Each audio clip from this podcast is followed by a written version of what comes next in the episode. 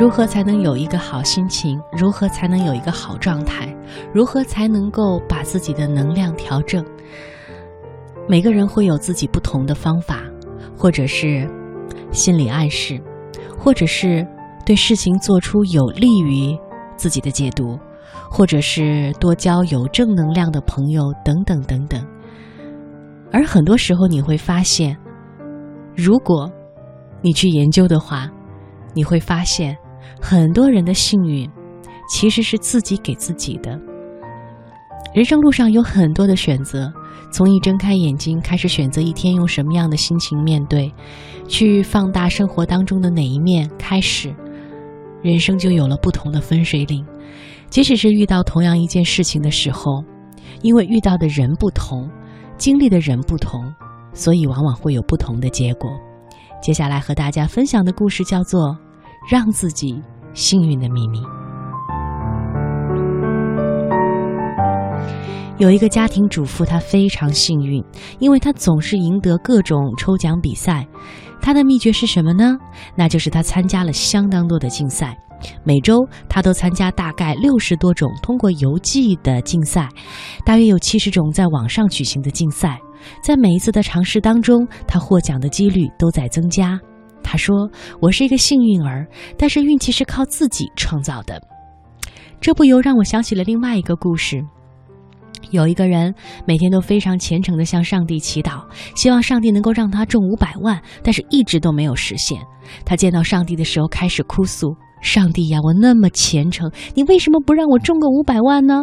上帝也哭了：“我也想让你中五百万呀，可是你好歹也买一注彩票呀。”实际上，幸运的人和不幸的人在中奖的几率上没有任何的差异，只不过幸运的人行动更多，他们中奖的总数就会增加。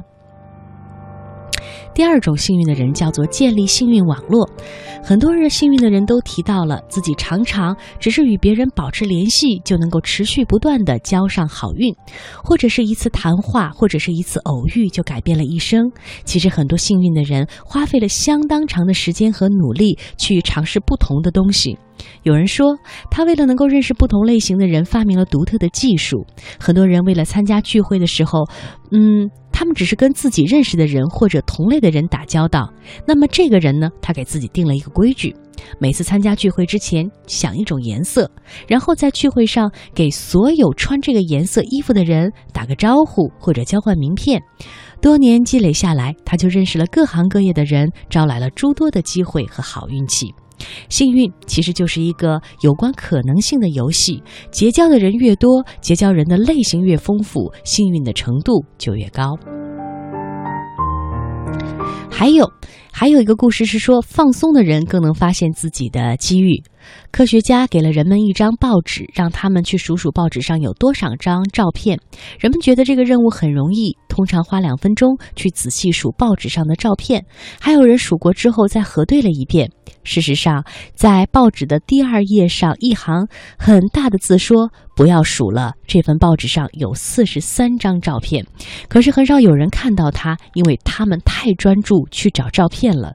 幸运的人比不幸的人更加放松，他们更有。可能注意到那些没有期待的机遇。科学家做了一个实验，他们在咖啡馆布置了一个特定的场景，四个助手装成咖啡馆的客人，然后在咖啡馆门口的地板上放了五块钱。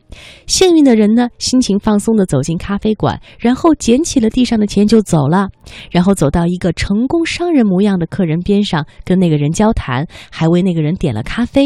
不久，他们就相谈甚欢。而不幸的人呢，直接走向吧台，点了咖啡，然后开始等待。第二天，科学家采访他们，幸运的人讲自己如何昨天在街上捡了五块钱，然后在咖啡馆和一个成功的商人进行了一场愉快的谈话。不幸的人说，那是一个平安无事的下午。这就是相同的机遇，不同的人生。还有，还有。幸运的人往往谈到他们在做出某个正确的决定之后，他们生活的很幸福；而不幸的人则是谈到他们某个失败的决定让他们的生活很悲惨。为什么幸运的人能够做出正确的决定，而不幸的人屡屡失败呢？国外有专家研究发现，区别就在于幸运的人更加听从自己的内心。现实生活当中，特定类型的人会有特定的行为方式。人们的潜意识往往具备杰出的能力，可以察觉到这些模式。当某个情境或者某个人突然让人感觉非常好，或者非常不对劲儿的时候，能够启动一个直觉的报警系统。不幸的人并没有这种感觉，而是当他们发出信号的时候不予理睬。好了，几个故事讲完了，现在我们可以回答。最开始在文章的一开头，我们提出的那个问题，哎，为什么幸运的人总是能够频频中奖呢？答案是因为他多次参加抽奖。为什么幸运的人总能在困境当中巧遇贵人呢？答案是因为他认识的人多，并且善待别人。为什么幸运的人总能在两难之间做出正确的选择呢？因为他心情放松，能够感受自己新的方向。发现了吧？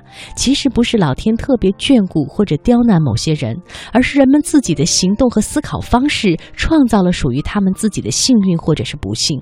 其实还有许多关于如何让自己变得幸运的秘籍。